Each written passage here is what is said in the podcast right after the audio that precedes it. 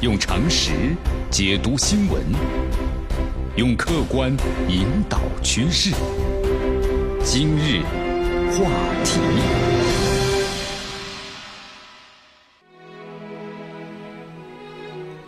好，这里是今日话题，我是江南。今天的话题啊，江南呢和收音机前的朋友们谈一谈呢，关于咱们这个呃公共安全的问题啊。为什么要这么说呢？咱们先来说件事儿吧。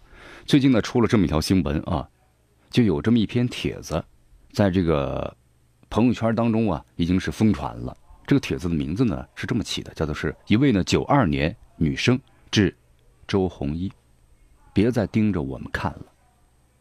呃，很多朋友说江南呢，周鸿祎是谁呀？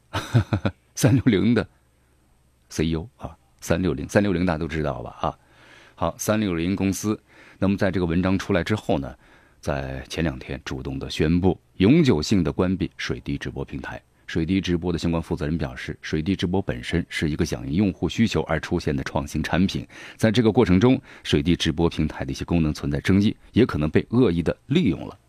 这么一说，咱们有的朋友还不太理解，说这篇文章和这个三六零公司主动的关闭水滴直播平台有什么必然的关系呢？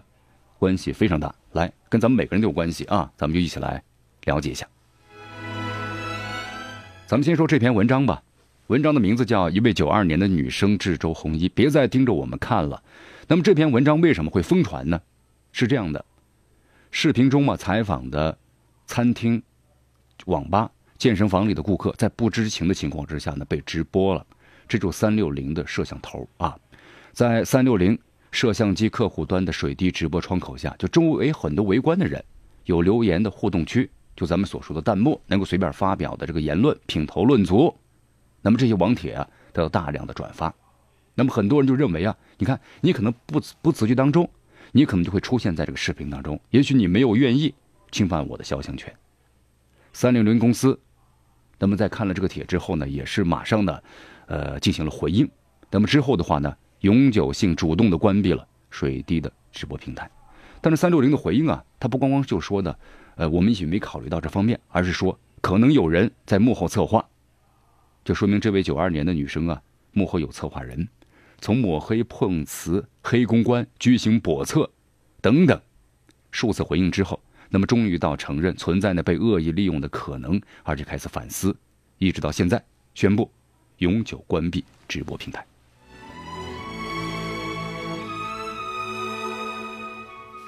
好，这事儿发生之后啊，你看，这位呢九二年的这个女生啊，九零后。写了这么一篇帖子，就说别再盯着我们看了。那么在这个水滴平台上，大家可能会看到，也许你突然也出现在里头了，可能是不经意之间。那么这里面就是有点不安全性啊，对不对？那么在这个帖子发出之后啊，三六零公司首先呢没有意识到自己的错误，他们呢是从这个抹黑公司、碰瓷公司，可能是我们的竞争对手，在背后呢发布这样的一种策划言论，居心叵测。哎，但是最后的话呢，有态度转变了。所以说，三菱公司刚开始是以黑公关，那么指代爆料人，啊，你这样做的话，其实是有幕后推手的。水波直滴啊，啊，这个水滴直播啊，让我们想起了一部美国电影，叫做《楚门的世界》。这个楚门的整个人生啊，就是一部一部呢这个节目，无时不刻呀不在人们的观赏之中。其实这是一个呢，就是隐喻现实的电影，就是我们现在这个社会呀，没有什么隐私了。都是暴纵暴露在大家的公共的这个视角之下，呃，但如今的话呀，现实变成了电影的演绎，而且的表演的效果远远大过一个楚门，千千万万的人都有可能成为这样演出的主角所以说，现在科技的发展呢，远远超过了艺术的想象。所以说这事儿啊，你看发生了之后，咱们要有点反思，对不对？事实上呢，早有人就指出说，水波这个直播事件呢，暴露出了很多法治的盲点。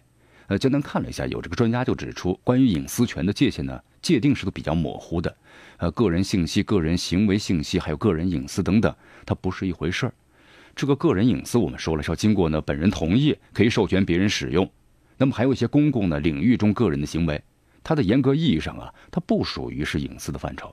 同时呢，对于这个被侵害的普通来说，你要去打官司嘛，对不对？你你凭什么在直播里把我给拍进去了？那你我就拍怎么了？你要告我去打官司？你个人去打的话，诉讼成本高，是不是？举证也很难，所以咱们很多这个老百姓啊，可能对这样的事儿呢，也就不了了之了。有律师表示啊，这个民事维权对于原告的举证义务要求太高了，那么侵权造成的损失难以计算啊。你比如说，十秒钟亲热镜头，你直播画面，你把别人的画面直播了，你有的人就侵入黑客嘛，侵到别家的电脑、摄像头等等等等，把别人家里的清热。镜头呢给你直播出去了，那么这些怎么来赔偿？损失是多少？对吧？所以这些问题啊都需要解决，这属于新生的事物，这可能不是平台停播就可以自动消除掉的。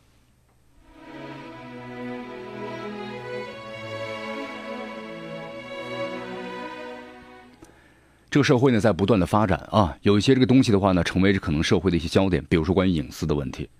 在咱们中国有段时间呢，隐私权呢几乎被视为无物，就说个人的信物啊，啊，生活居所都可以被任意侵犯。但是现在话，咱们中国呢很重视这个隐私权了。一九八八年最高司法呢解释中就提到了隐私一词，那么隐私就开始进入了法律表达，日渐成为呢不可动摇的基础性共识。但现在的话，我们说了啊，科技发展以后，这隐私再度成为了全面失守的有这么一个风险，引发大家的一个焦虑。所以说，这好像看似个循环，循环到一定程度的时候呢，好像突然又有一个诉求，新的诉求呢出来了。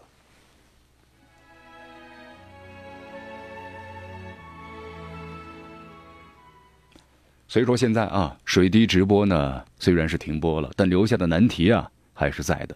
你看，下次如果这个科技，这个科技侵犯公民个人权利的案件，恐怕呢也并不遥远。所以说呀，法治呢。补位的脚步，能不能赶上这个时间差呢？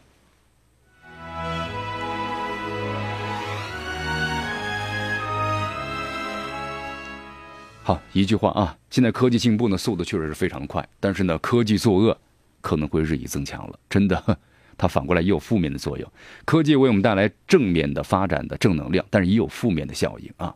所以说啊，这就需要呢怎么样呢？捍卫咱们的权利，同时要加快呢法治。跟进的速度，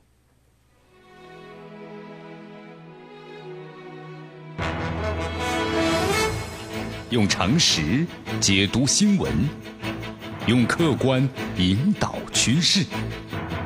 今日话题。